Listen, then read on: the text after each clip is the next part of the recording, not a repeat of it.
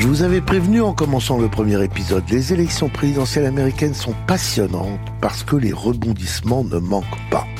En 2000 et 2004, nous n'allons vivre que des rebondissements. Les présidentielles aux États-Unis vont carrément se dérégler. Je suis Olivier Duhamel, bienvenue dans l'épisode 10 de Mr. President, le nouveau podcast d'Europe 1 Studio sur l'extraordinaire histoire des présidentielles américaines. Clinton a pu achever son second mandat malgré la procédure d'impeachment, de démission, engagée contre lui dans l'affaire Levinsky. Accusé de mensonge sous serment et d'obstruction à la justice pour avoir nié toute relation sexuelle avec une stagiaire de la Maison Blanche. Le procès au Sénat dura du 7 janvier au 9 février 1999. Il fallait une majorité des deux tiers, soit 67 voix, pour le destituer. Mais il fut déclaré non coupable de parjure par les 45 démocrates et 10 républicains, et non coupable d'obstruction à la justice par les mêmes démocrates, Clinton put donc terminer tranquillement son second mandat. La Constitution lui interdisant un troisième, vint la compétition pour sa succession. De nombreux démocrates envisagent d'être candidats à la candidature, jusqu'à l'acteur de cinéma Warren Beatty. Ils ne sont finalement que deux à se lancer. L'ancien champion de basketball, ex-sénateur du New Jersey, Bill Bradley, et Al Gore, ancien sénateur du Tennessee et vice-président de Bill Clinton. Bon, la candidature de Bradley occupe un peu les médias, mais assez rapidement, c'est Al Gore qui l'emporte. Lors de la convention démocrate, il choisit son colistier, pas un noir, pas une femme, mais pour la première fois, un juif, Joe Lieberman. C'est une querelle qui embarrasse énormément les démocrates. De nombreux responsables noirs ont tenu des propos hostiles à la candidature de Joe Lieberman, le premier politicien juif à briguer la vice-présidence. Et certains propos sont franchement antisémites.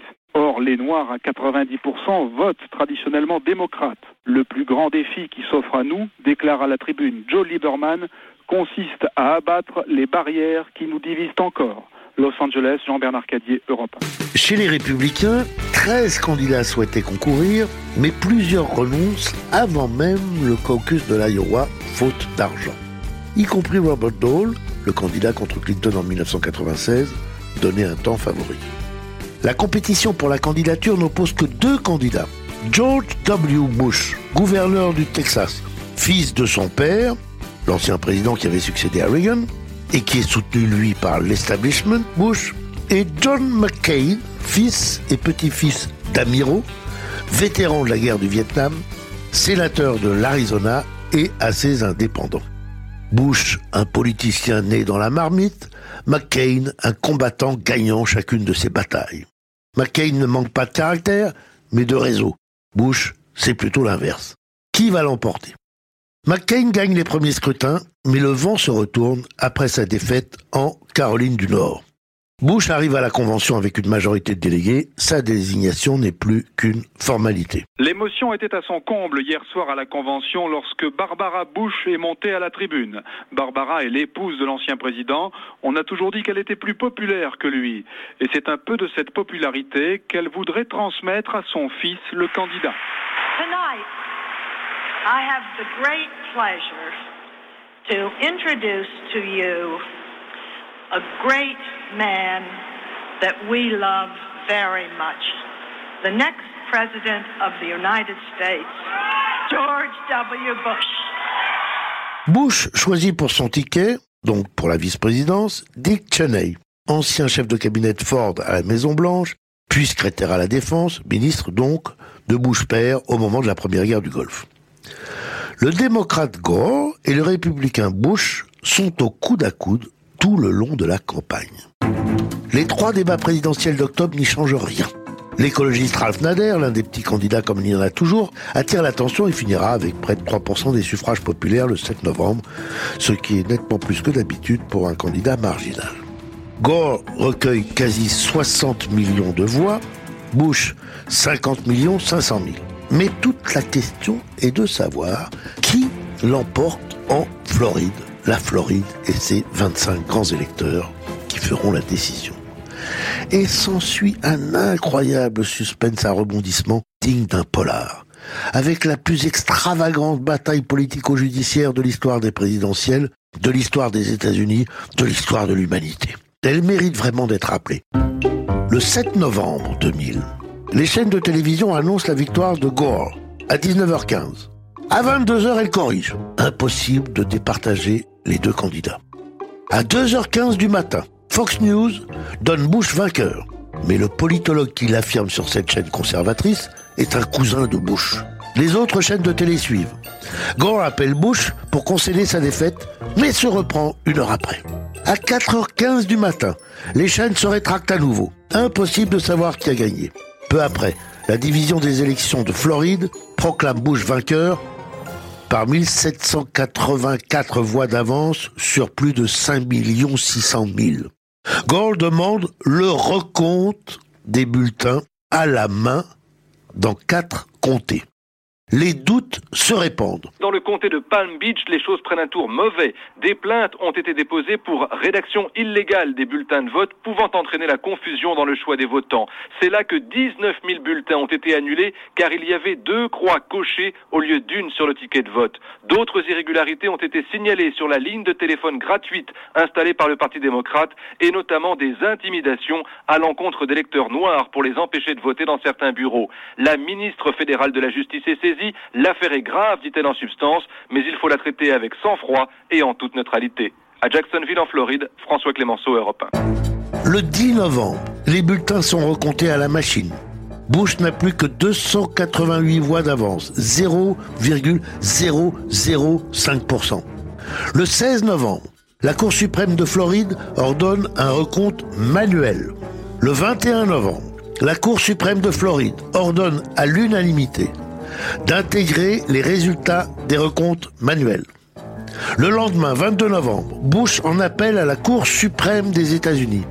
Le 24 novembre, la Cour suprême accepte le recours. Contestations et suspens se prolongent. Même Phil Gordon, le conseiller de Bill Clinton, ne sait plus quoi penser. Il y a toujours des chances, euh, je dirais 20% de chances peut-être, que euh, Al Gore qui conteste le résultat euh, certifié en Floride, euh, il y a 20% de, de chances que euh, les cours, les juges entrent et, que Gore devient président.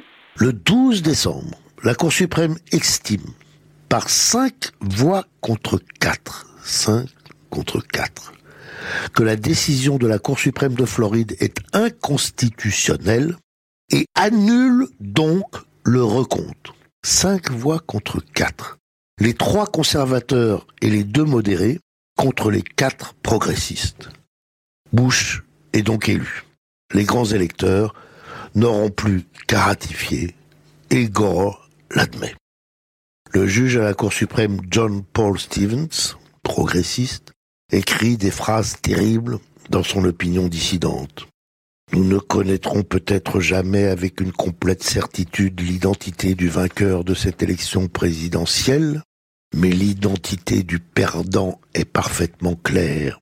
C'est la confiance de la nation dans le juge, comme gardien impartial du règne du droit, j'exprime respectueusement ma dissidence.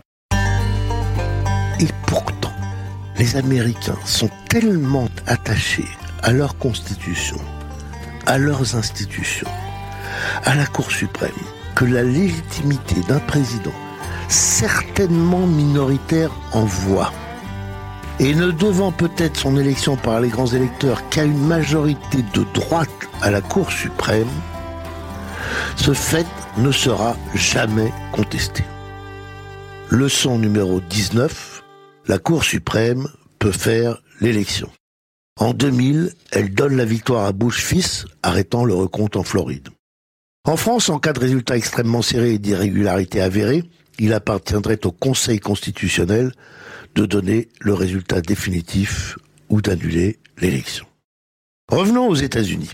Des événements très lourds se produisent une fois George W. Bush installé à la Maison Blanche. Avant tout, le 11 septembre 2001. 9-11 disent les Américains. Quatre attentats par le groupe islamiste radical Al-Qaïda. Effondrement en direct et vu dans le monde entier des deux tours du World Trade Center à New York. Près de 3000 morts. Jamais les États-Unis n'avaient subi pareil attentat. S'ensuivit dès octobre le déclenchement de la guerre contre le terrorisme, particulièrement contre les talibans qui gouvernaient l'Afghanistan. Selon la loi dite du ralliement au drapeau, la popularité de Bush s'envole. Mais le temps passant et la guerre durant, cette popularité va fléchir. Les inexactitudes ou mensonges proférés pour justifier la guerre déclenchée en Irak début 2003 n'arrangent pas son image. L'élection pourrait être disputée.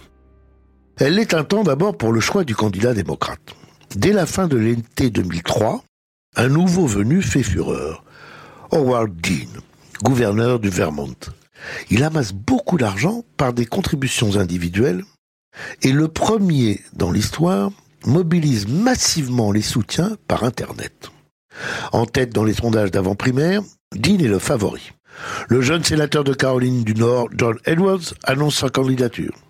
Le sénateur du Massachusetts, John Kerry, rejoint la compétition.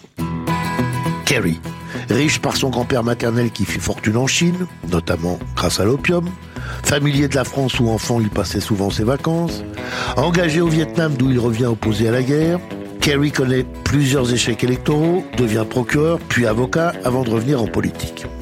Il a acquis une certaine notoriété en dénonçant les actions illégales menées contre le gouvernement du Nicaragua, puis celles en soutien au dictateur Noriega au Panama du temps de Reagan. En 2004, il pense l'heure venue pour gagner l'investiture démocrate, puis la présidentielle.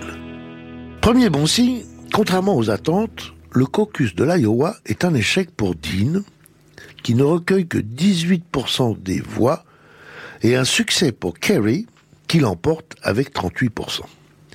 Kerry gagne dans la foulée la primaire du New Hampshire, la plupart des suivantes. La convention consacre donc John Kerry facilement, et il prend Edwards comme candidat à la vice-présidence. La campagne proprement dite commence. Elle est rude. Bush traite Kerry de flip-flopper, c'est-à-dire de girouette, et aussi d'hésitant en cas de danger, reprenant la rhétorique de son père face à Duke Aikes en 1988. Les coups bas pleuvent. Contre Bush, accusé de ne pas avoir rempli ses obligations dans la garde nationale du Texas. Contre Kerry, dont les médailles obtenues dans la guerre du Vietnam sont contestées. Les dépenses des candidats explosent, tout compris, primaire, convention, campagne. Elles ont été évaluées à 449 millions de dollars en 1996, 650 millions en 2000, 1 milliard en 2004. Le 29 octobre, quatre jours avant l'élection, une vidéo de Ben Laden attaquant Bush est diffusée sur la chaîne Al Jazeera. L'avance de Bush sur Kerry s'accroît aussitôt. Le 2 novembre, Bush l'emporte avec 50,7% des suffrages populaires contre 48,3% pour Kerry et 35 grands électeurs de plus. Leçon numéro 20. Un événement de dernière minute peut peser sur l'élection. En 2004, une vidéo de Ben Laden aide Bush à l'emporter de peu. Deux ans avant en France, l'agression d'un retraité à Orléans surmédiatisé a pu jouer un rôle dans l'élimination au premier tour de Lionel Jospin. Bush père n'avait pas pu se faire réélire en 1992. Bush fils y parviendra en 2004, on vient de le voir, mais qui lui succédera? Réponse dans le prochain épisode.